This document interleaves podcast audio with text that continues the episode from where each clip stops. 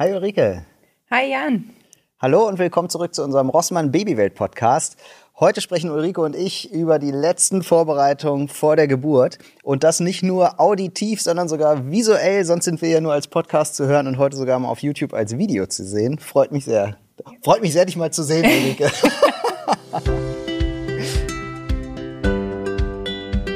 ja, Ulrike, erzähl mal. Du bist, bist du aufgeregt eigentlich? Ja? Okay. Wie ja. geht's dir? Wie lange ist es noch? Äh, was hast du schon vorbereitet? Äh, Fragen über Fragen. Ja, genau. Ähm, also es sind jetzt noch exakt zwei Wochen bis zum errechneten Termin. Das heißt, es kann jetzt jederzeit losgehen. Mhm. Und ähm, man denkt ja irgendwie, okay, bei der dritten Geburt, da bin ich schon ganz routiniert äh, und weiß ja, was auf mich zukommt. Und ich merke, dass es überhaupt nicht so ist, sondern dass ich äh, vielleicht sogar fast aufgeregter bin als ähm, zumindest beim ersten Mal. Ja, da wusste Woran ich einfach noch nicht, was auf mich zukommt. Ach so, und, kann ähm, auch Vorteile haben. Ich bin, ja, ja, ich glaube ja. Wobei Vor- und Nachteile, ne? weil andererseits weiß ich, dass es äh, schon auch ähm, ja heftig werden kann. Ähm, ich freue mich auch total. Ähm, wir sind im Moment aber noch in so einem Modus, ach, so ein paar Tage hätten wir noch gerne, um so letzte Sachen fertig zu machen. Das wird irgendwie auch von Kind zu Kind später. Ähm, so zwei aber, Wochen ungefähr. ja, genau. Aber so in Summe, ähm, ja, es ist einfach dieses Gefühl, dass ich bei allen Geburten so wahrgenommen habe von, ähm, du hast ja nicht so einen Termin, wo du weißt, okay, ich habe jetzt irgendwie in zehn Tagen Termin, da gehe ich hin mhm. und der liegt an, sondern du weißt halt einfach nicht, wann es losgeht und wie es losgeht. Und ich hatte jetzt schon zweimal ähm, tatsächlich so Vorwehen oder Senkwehen, weiß ich nicht so ganz genau, was das war. Ähm, aber dass ich abends beziehungsweise nachts dachte, okay, so ging es bei meiner Tochter los und dann ging es über in die Geburtswehen, ähm, so dass ich wirklich also schlagartig dachte, okay, jetzt geht's los und ähm, dann auch ziemlich aufgeregt war und dann gemerkt habe, nee, aber irgendwie passiert gar nichts. Und dann war es irgendwann einfach wieder weg. Und das hatte ich bei den anderen beiden gar nicht. Mhm. und ähm, merke da aber, dass die Aufregung einfach steigt, ne? weil das natürlich auch ankündigt, äh, dass da es bald losgeht, da passiert was, genau.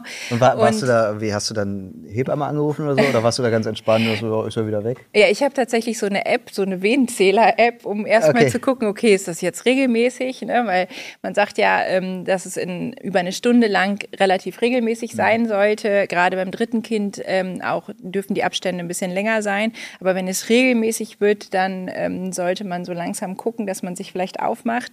Und ähm, ich habe sehr auf mein Bauchgefühl ähm, geguckt, weil Im ich einfach Sinne des Wortes. Ja, ne? genau, genau. Also es war einfach so, dass ähm, jetzt zum Beispiel beim letzten Mal war mein Mann auch genau die Nacht nicht da. Der ist immer einmal die Woche ähm, entfernt im Büro, auch dann mit einer Stunde Autofahrt. Und da bin ich schon auch so ein bisschen panisch geworden irgendwann, weil ich dachte, oh, ich bin jetzt mit den zwei Kindern alleine. Wenn es jetzt wirklich losgeht, Unsere Nachbarn stehen bereit, aber trotzdem war es so, oh Gott, bitte lass es nicht heute Nacht sein.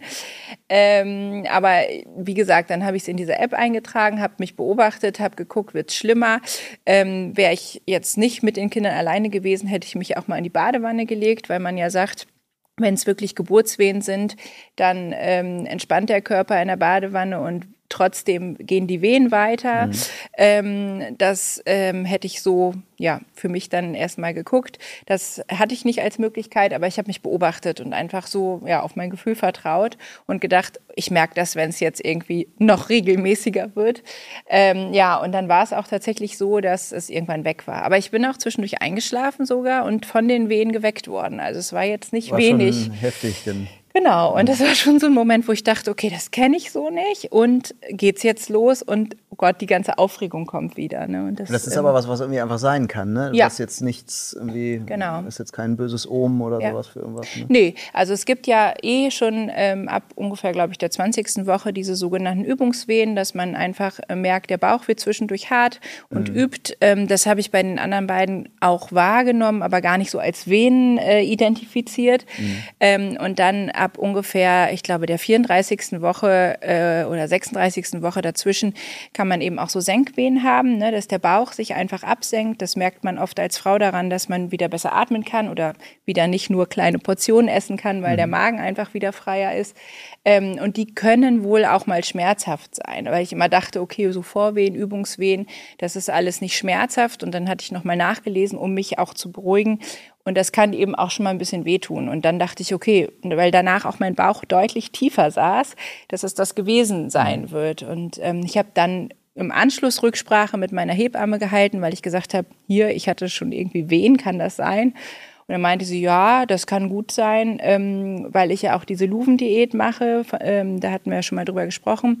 Ähm, und die macht ja quasi alles bereit für die Geburt. Ne? Und mhm. sie hat mhm. gesagt, es kann auch gut sein, dass der Körper jetzt einfach durch diese Ernährungsumstellung sagt, okay, hier, ich bin bereit und ähm, ist einfach, also sie rechnet auch damit, dass es eher losgeht als bei den anderen. Okay. Genau, mhm. von daher ist es schon so, äh, man geht abends ins Bett und denkt, mal gucken. Mal gucken, so ob es jetzt soweit ist. Ne? Ja, ja. okay. Genau. Ja ist auf jeden Fall eine sehr, sehr spannende Zeit. Ne? Ja. So. Und ich habe ja immer das Gefühl gehabt, dass der Körper irgendwie weiß, ich bin jetzt bereit. Mhm. So. Also es war bei meiner Frau so, ja. die war dann so, ja, ab jetzt wäre irgendwie okay. Und dann ging es auch los halt.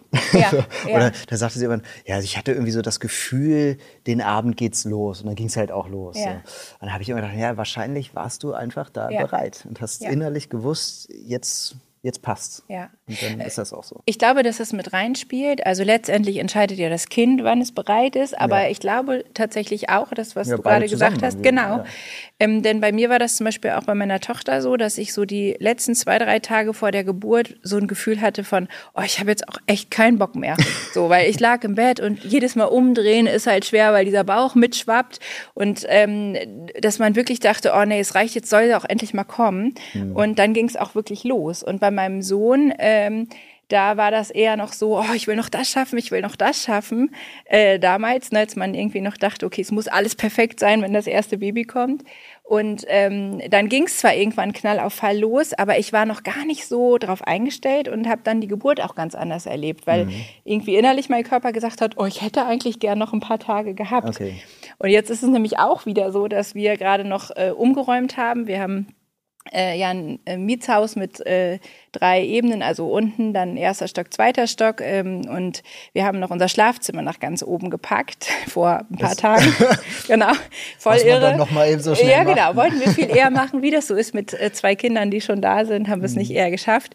Und ähm, seitdem das so fertig ist, sind es noch so Kleinigkeiten, merke ich aber, wie mein ganzer Körper sich anders darauf einstellt und jetzt sagt, okay, jetzt äh, ist es auch langsam okay, dass es bald soweit ist. Ne? Und vorher hat er sich immer so ein bisschen gewehrt und gesagt, ach nee, ach nee.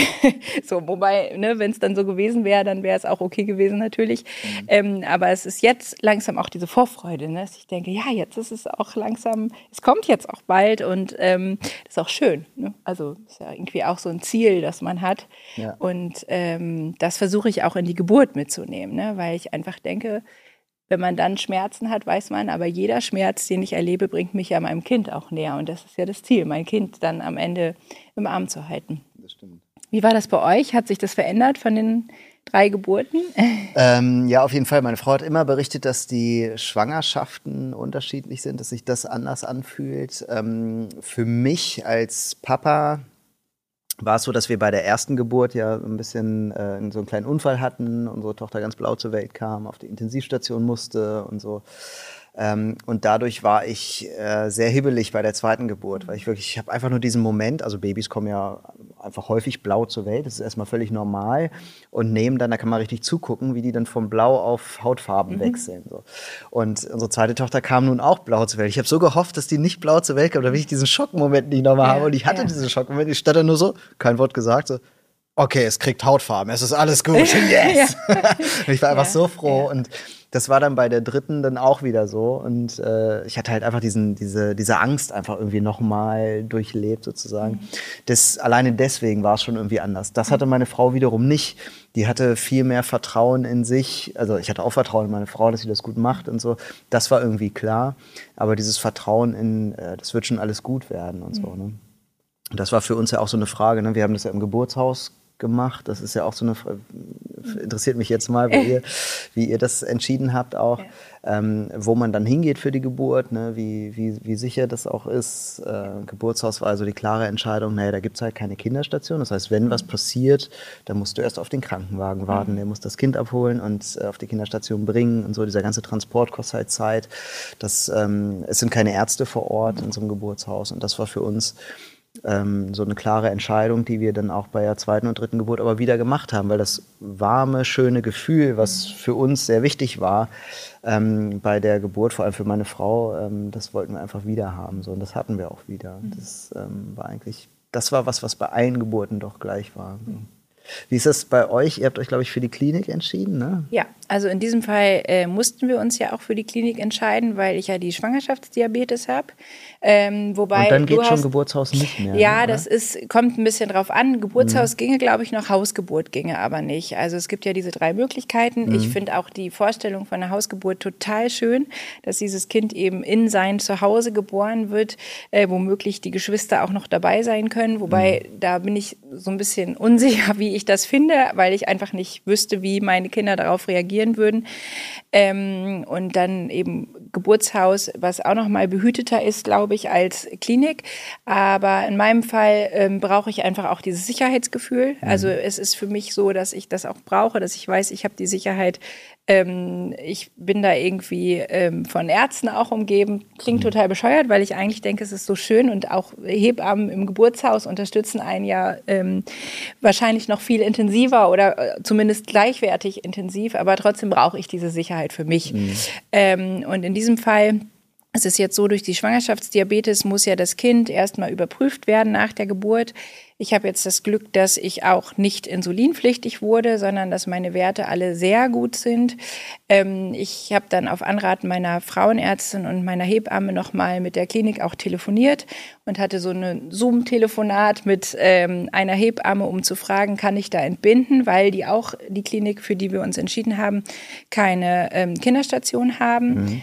Und ähm, die hat dann gesagt, ja, äh, es ist überhaupt kein Problem, wenn es eben ein ähm, Ernährungs-, äh, also mit der Ernährung eingestellter Diabetes ist.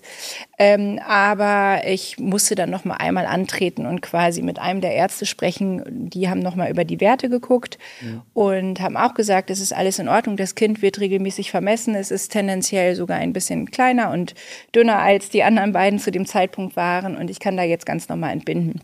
Und dann wird das Kind eben dreimal äh, auf Blutzucker überprüft und ähm, wird geguckt, ähm, ist da alles in Ordnung und dann hören sie auch auf und dann läuft es quasi wie bei einer normalen Geburt. Mhm.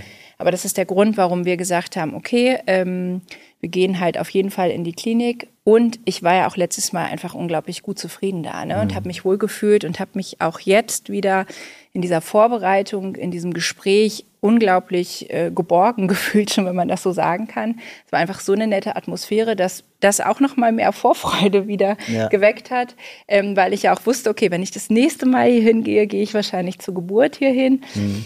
Und ähm, genau, deswegen haben wir uns wieder dafür entschieden. Das kann ich voll nachvollziehen. Bei uns war es ja so, vor dem ersten Kind haben wir ja das auch alles gemacht. Also diese ganzen Gedanken und so, die haben wir auch alle gehabt und waren ja auch in der Klinik und haben uns ja. das angeschaut ja. und so. Und bei mir war total dieser Gedanke, ja, was ist denn, wenn was ist? Also eigentlich will ich schon Ärzte da drin haben. Ne? Ich war total geschockt. Ich habe das dann irgendwann erst später erfahren, so, also noch vor Geburt, aber so, ja, da sind keine Ärzte. So. Ey, da sind keine Ärzte. Ja. Warum eigentlich nicht? So. Und äh, Hebammen dürfen nicht alles machen. Das ist ja auch eine Info. Ne? Das wusste ich auch lange gar nicht. Ne? Die dürfen nicht, nicht mit allen Dingen, mit allen Möglichkeiten helfen. Ähm, und das war was, wo ich schon auch lange, lange drüber nach. Meine Frau war da total safe, ne? Mhm. Geburtshaus, ganz klare mhm. Kiste so. Die hat sich auch die Kliniken nochmal angeguckt mhm. und so.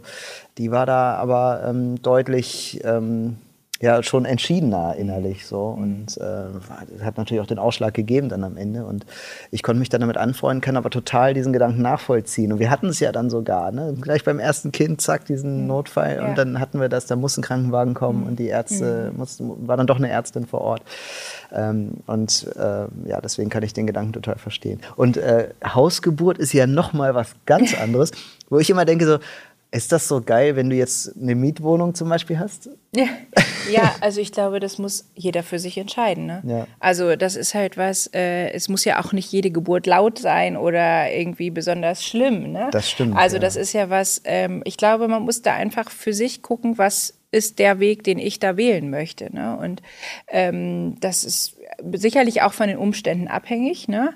aber ich glaube, das ist äh, möglich egal wie man wohnt, wenn man für sich ganz klar ist. Mhm. Ne? Und das ist ja auch das, was du auch gerade gesagt hast. Ne? Ich meine, du hast im Grunde genommen ja ein Trauma erlebt bei der ersten Geburt und trotzdem habt ihr euch wieder für diesen Weg entschieden. Und das heißt ja auch, äh, obwohl es schwierig war, war es genau das Richtige. Ne? Ja. Und das ist bei uns eben auch so. Also die erste Geburt war ja in einem anderen Krankenhaus. Das fand ich nicht so schön. Deswegen haben wir fürs zweite eben ein anderes Krankenhaus mhm. gewählt. Und das war jetzt meine große Angst, als diese Schwangerschaftsdiabetes festgestellt wurde, dass ich dachte, oh nein, ich will aber unbedingt wieder in dieses Krankenhaus. Mhm. Und ähm, ich glaube, es ist einfach, ja, wofür man sich entscheidet, das ist dann eben auch das, was vermutlich der richtige Weg für einen ist. ist ne? Und sag mal, was hast du jetzt vorbereitet? Gibt es schon Dinge, die du, also Gut, Kliniktasche ist gepackt. Also das kenne ich ja zum Beispiel ja. nicht. Weil in der, ja. Im Geburtshaus ist ja so, die Mutter kommt dann mit nach Hause und der Vater ist erstmal die Krankenschwester zu Hause. Ja. In der Klinik ist so, du bleibst ja zwei, drei Tage da. Ich weiß ich jetzt gar nicht, wie ist das eigentlich? Also da gibt es verschiedene Möglichkeiten. Man kann ja auch ambulant entbinden. Das heißt, man geht in Aha, die Klinik. Okay und äh, muss dann vier Stunden da bleiben und äh, dann kann man wieder nach Hause gehen, wenn alles mhm. in Ordnung ist. Das geht bei so einer Schwangerschaftsdiabetes aber erstmal nicht, ähm, beziehungsweise müssen erst diese Werte abgewartet werden. Ähm, ich habe bei den anderen beiden ähm, diese zwei Tage ausgeschöpft, ähm, die man im Normalfall bleibt, einfach auch, weil nach 48 Stunden ähm, die U2 äh, stattfinden kann beim Baby und die dann noch im Krankenhaus stattfindet. Mhm. Und das fand ich sehr charmant. Ähm, da ich eh über Nacht da war, habe ich gesagt, gut, dann nehmen wir die zweite Nacht auch mit, auch um erstmal Zeit mit dem Baby alleine zu verbringen. Mhm. Lustigerweise hat sich das jetzt umgekehrt, dass ich denke, oh nee, eigentlich würde ich gerne direkt mit Gleich dem Baby, also mhm. so schnell wie möglich, um mit der Familie gemeinsam anzukommen. Ne? Das finde ich total spannend, weil ich auch diese zwei Nächte, die ich jeweils im Krankenhaus war, ähm, immer als relativ anstrengend empfunden habe, weil ich ja so zwei Babys hatte, die sofort Milch haben wollten. Ich hatte mhm. natürlich nicht sofort Milch. Und dann habe ich die die ganze Nacht, zwei Nächte lang immer durchs Zimmer getragen. Und das wäre zu Hause einfach anders irgendwie. Ne? Und ich glaube, für die Geschwisterkinder wäre es einfach auch total schön, eben ganz schnell mit drin zu sein. Ja, man fühlt sich ja zu Hause schon wohler in der eigenen Umgebung. Man ja. weiß, wo alles ist. Ja, genau. Und, und so. deswegen ist es auch so tatsächlich, dass die Vorbereitungen äh, dieser Kliniktasche bisher relativ mager ausgefallen sind. Es Den Gedanken aber, magst du noch nicht also, so zulassen, oder? Äh, nein, ähm, ich habe einfach tatsächlich bei beiden Geburten festgestellt, dass ich we viel weniger gebraucht habe. Also ich persönlich, mhm. als ähm, ich gedacht habe und gepackt hatte. Ähm, also entscheidend ist ja oder wichtig ist für die Geburt ja, dass man bestimmte Unterlagen da dabei hat. Ne? Also wenn man sich in der Klinik ähm, angemeldet hat, haben die ja auch schon einiges. Aber was ja immer dabei sein muss, ist der Mutterpass. Ohne wird's, glaube ich, echt äh, blöd. Mhm. Ähm, dann wird das Kind ja von der Klinik angemeldet. Also es wird ja direkt dort beim Standesamt angemeldet, ähm, dass es gemeldet wird. Dafür braucht man ähm, oft eine Eheurkunde oder so einen Abschrieb aus dem Eheregister. Ähm, das ist auf jeden Fall schon gepackt. Ähm, und dann halt so grundsätzliche Sachen, eine Jogginghose, ein Still-BH. Ähm, ich ziehe mein weites T-Shirt von meinem Mann an unter der Geburt, weil es erstens nach ihm riecht und zweitens, ähm, weil es schön bequem ist. Ähm, und dann im Grunde genommen, ja, es ist individuell. Ne? Manche mhm. packen noch Snacks ein, irgendwie für den Mann oder für die Frau, wobei ich bei beiden Geburten jetzt gar nichts hätte essen können. Ähm, aber wenn man noch lange warten muss, vielleicht was zu lesen. Ne? Ähm, Musik?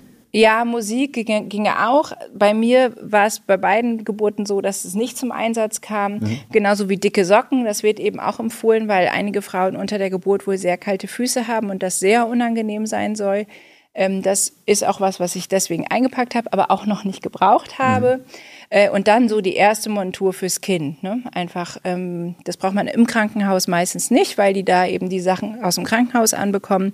Aber wenn man dann mit dem Kind nach Hause geht, freut man sich auch. Ne? Also ich finde, das ist so, da guckt man auch mal genauer, was packt man als erstes ein, weil das ja das Erste ist, was das Kind genau. von einem selber anzieht. Mit dem das erste Foto. Genau. mit diesem. Genau. Und das ist so das, was ähm, ja, man im Grunde genommen, also ich zumindest jetzt gepackt habe. Und mhm. dann ist es halt auch zu Hause, ne? Du musst ja zu Hause schon auch was vorbereiten, ne? Die ganze Babywäsche nochmal waschen, wegsortieren, Windeln kaufen. Ähm, wir haben jetzt noch mal eine Wärmelampe uns zurückgeholt, die wir Freunden geliehen haben, weil das ein Oktoberbaby wird und ähm, ja, einfach dann schön muckelig haben soll.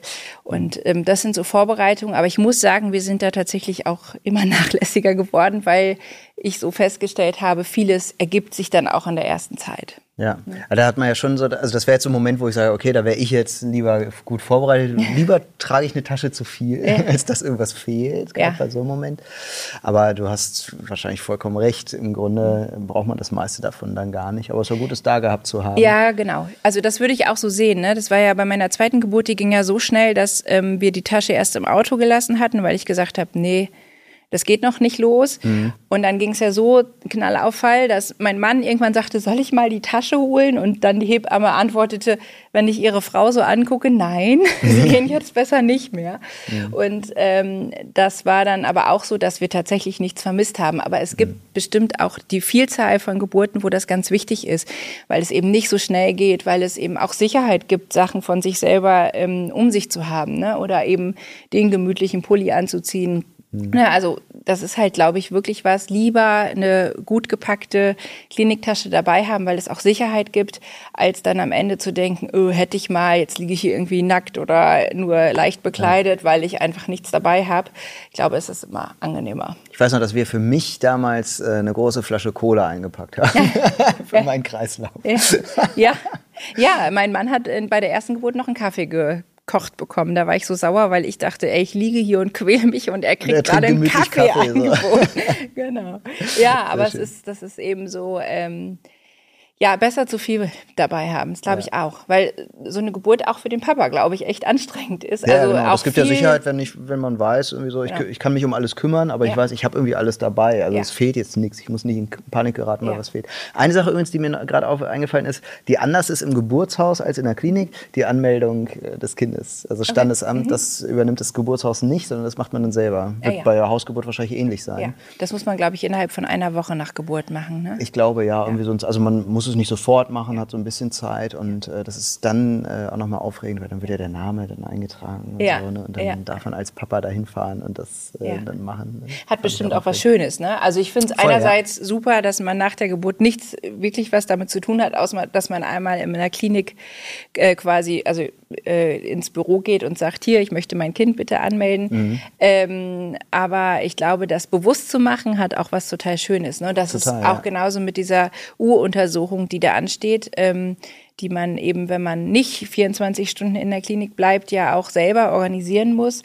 Ähm, da kommen auch viele Kinderärzte nach Hause, um diese ja. Untersuchung zu machen. Das finde ich auch eine total schöne Vorstellung, dass er diesen Wurm gleich direkt von Anfang an kennenlernt und äh, der ähm, einfach so ein anderer Bezug schon da ist. Ja, da ne? weiß ich noch, da war bei uns der Kinderarzt, kam zu uns nach Hause und wir hatten so einen, so, also wir hatten einen Wickeltisch, einen vernünftigen und einen so einen Behelfswickeltisch im Schlafzimmer, so falls man da mal wickeln muss. Ja. Und meine Frau, warum auch immer, hat den dann irgendwie ins Schlafzimmer geleitet zu diesem Behelfswickeltisch okay. und da fiel dann gleich dieser ganze Wickeltischaufsatz von dem. Bäm. Der ruft gleich das Jugendamt. So. War natürlich kein Problem. Ja, ja. Total spannend. Ja, gerade beim ersten Kind sind sie ja auch, äh, dass sie wissen, das sind alles neue Eltern. Ja, so. genau. So, da geht halt mal was schief. Ja. Und, also das ist ja auch normal. Genau. aber ich hatte so das Gefühl, da musst du jetzt hier zeigen, dass wir alles gut vorbereitet haben und so. Aber das ist ja gar nicht das Thema von so einem Kinderarzt. Wie habt ihr das gemacht bei euren Geburten mit der Betreuung dann der größeren Kinder, als es nicht mehr das mhm. erste Kind war? Das war immer über Oma und Opa geregelt. Und das ging auch immer problemlos. Also es ist ja so, man kennt das aus den Filmen so, es geht jetzt los und also sofort ins Auto springen und zack mit 100 durch die Ortschaft und so. So ist das ja gar nicht. Also selbst wenn die Fruchtblase platzt, dann sollte man sich schon mal schnell auf den Weg machen, aber das ist noch keine Panik angesagt so und das galt auch für die Kinder. Also wir hatten immer die Zeit, äh, dann Oma und Opa anzurufen und haben dann gesagt, so, so langsam geht's los und oh, so 20 Minuten, dann kommt er mal vorbei. So. Ja. Es war wirklich so ganz entspannt eigentlich. Ja. ja. Und ja, da bin das, ich sehr gespannt. Ja, also wir haben ja die Großeltern nicht so dicht.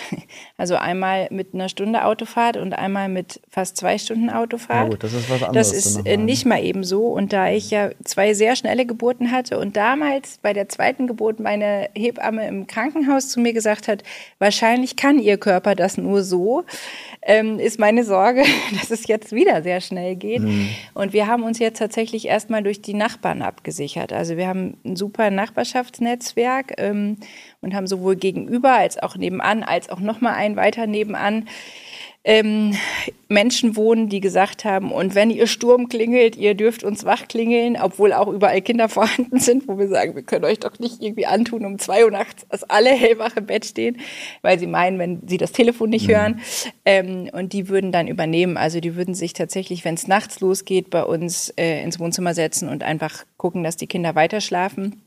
Und dann äh, würden unsere Eltern sich auf den Weg machen und eben ablösen irgendwann. Ne? Aber es ist schon so ein aufregender Moment, weil man ähm, tatsächlich ja auch eigentlich den Kindern äh, ganz viel Sicherheit geben will, die schon zu Hause sind mhm. und das ersparen will, dass sie irgendwie morgens aufwachen und Mama und Papa sind nicht mehr da. Finden die auch super, glaube ich. Aber da bin ich auch sehr gespannt, wie das so laufen würde, wenn es dann so kommen würde. Meine Wunschvorstellung ist nach wie vor, ich bringe die Kinder morgens in die Kita, dann geht's los und bis die abgeholt werden, ist das Kind schon da. Das wäre super. Ist natürlich totaler Quatsch, dass es so kommen wird, aber man darf ja träumen. Ne? Oder du wirst, die Kinder werden wach und du sitzt da schon mit dem Baby ja, auf dem Arm genau. auf dem Sofa. Ja, genau. Nee, das wird nicht so kommen, aber ähm, ich bin da auch jetzt tatsächlich diesmal so, dass ich ganz viel versuche, auf mich zukommen zu lassen. Also klar, es muss geklärt sein, aber ähm, ich habe zum Beispiel bei der zweiten Geburt ganz viel vorher gelesen aufgrund der ersten Geburt und bin dann plötzlich auch mit ganz vielen Sachen konfrontiert worden, was alles so passieren kann und dachte, oh Gott, und war echt richtig nervös und habe diesmal gesagt, nö, ich lese gar nichts, weil mhm. sonst mache ich mir nur einen Kopf, was unter der Geburt auch alles passieren kann.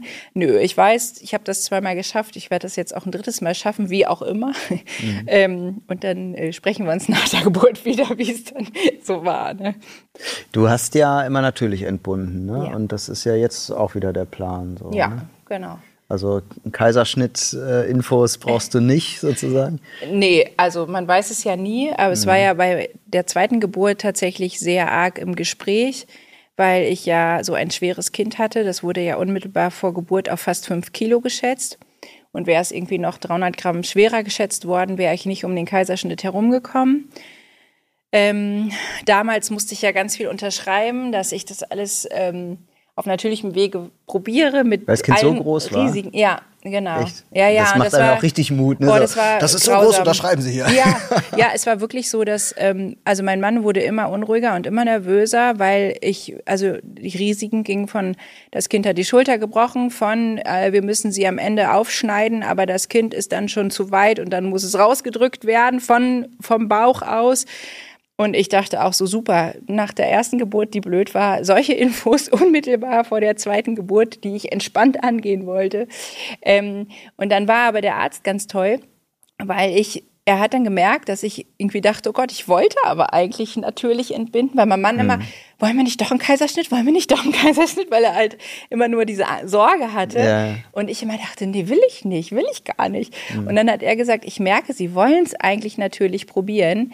Und dann ähm, hat er mich total daran bestärkt und hat gesagt, äh, ja, das können Sie machen und wir sagen rechtzeitig Bescheid, aber Sie müssen Zeit unterschreiben. Und das war auch die richtige Entscheidung. Im Endeffekt ist sie ähm, da gewesen, bevor die Kinderärzte, die dazugerufen werden sollten, überhaupt hätten äh, benachrichtigt werden können. Und es war auch jetzt keine übermäßig schwere Geburt. Und jetzt ist das Kind leicht, das hat wieder einen großen Kopf. Da freue ich mich besonders drüber. Ähm, aber ähm, es ist äh, im Moment leichter als die anderen beiden und von daher möchte ich es erstmal natürlich entbinden. Was dann unter der Geburt passiert, kann man vorher nicht sagen, aber für mich ist das der richtige Weg. Das ist ja auch wieder eine individuelle Entscheidung, aber ich ähm, fühle das komplett. Ich wünsche auf jeden Fall alles, alles Gute für die Geburt jetzt schon mal. so lange ist es ja nicht mehr hin. Nee, genau. Drücke dir auf jeden Fall jetzt die nächsten zwei Wochen die Daumen. Es ja. könnte ja aber auch länger dauern. Es könnten ja auch drei Wochen draus werden. Ja, ne? wobei bei einer Schwangerschaftsdiabetes meistens nicht übertragen wird. Also es wird dann mhm. tatsächlich eingeleitet. Also Und äh, plus deine Ernährung, ne? die so. spricht ja auch eher ja, für genau, das schneller genau. Also ich hoffe das auch, weil auf eine Einleitung hätte ich jetzt persönlich nicht so viel Lust. Äh, hat wahrscheinlich niemand, aber ähm, das wäre halt was, was schön wäre, wenn es so klappen mhm. würde. Aber wenn es dann so kommt, ist es so. Ich hoffe erstmal so in einer Woche. Meine Daumen sind gedrückt. Das ist total lieb. Ja, vielen lieben Dank. Ja, ähm, wir hoffen, dass euch auch diese Folge des Rossmann Babywelt Podcasts gefallen hat. Ihr findet auch in der Babywelt eine Checkliste für die Kliniktasche. Und zwar könnt ihr da gucken unter rossmann.de-kliniktasche.